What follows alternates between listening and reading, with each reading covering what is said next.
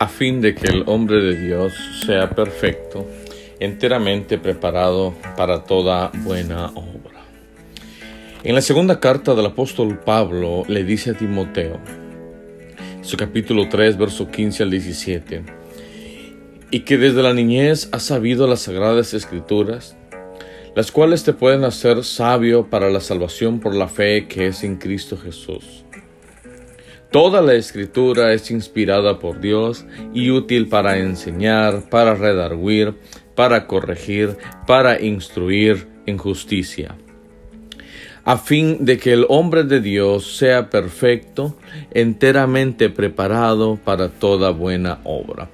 El joven Timoteo era judío por parte de su madre, griego por parte de su padre, de acuerdo a Hechos 16 y Pablo le recuerda que desde que era un niño se le había sido enseñado las sagradas escrituras. Qué excelente trabajo hizo su abuela y su madre. Y podemos ver que es un trabajo de generación a generación. Nos muestra cómo los padres lo transmiten a sus hijos.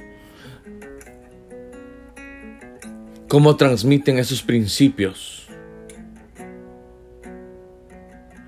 Y vemos como Pablo siempre hace énfasis en la palabra de Dios. Podemos ver que nadie que esté buscando la verdad puede omitirla. Pablo hace una última observación y es el estudio de la Biblia entrena a la persona en integridad hasta equiparla para toda buena obra. No se debe estudiar la Biblia con un fin egoísta solo para llenarnos de conocimiento, sino simplemente para hacer bien al alma de cada uno de los demás. Una conversión que no hace pensar nada más que en el hecho de que uno es salvo no es una verdadera conversión.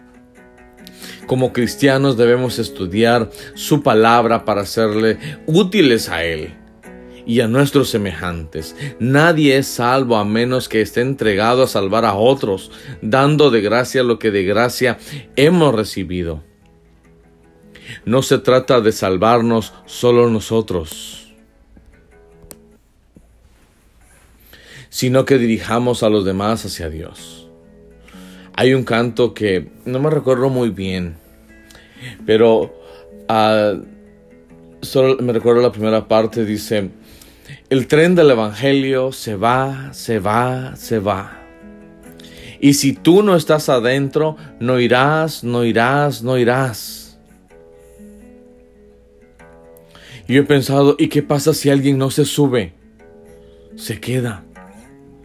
No se trata solo de salvarnos nosotros sino llevar el mensaje a los demás para que ellos puedan ser alcanzados por el amor de Dios. Y qué gran bendición que Dios nos permite servir en este ministerio de reconciliación.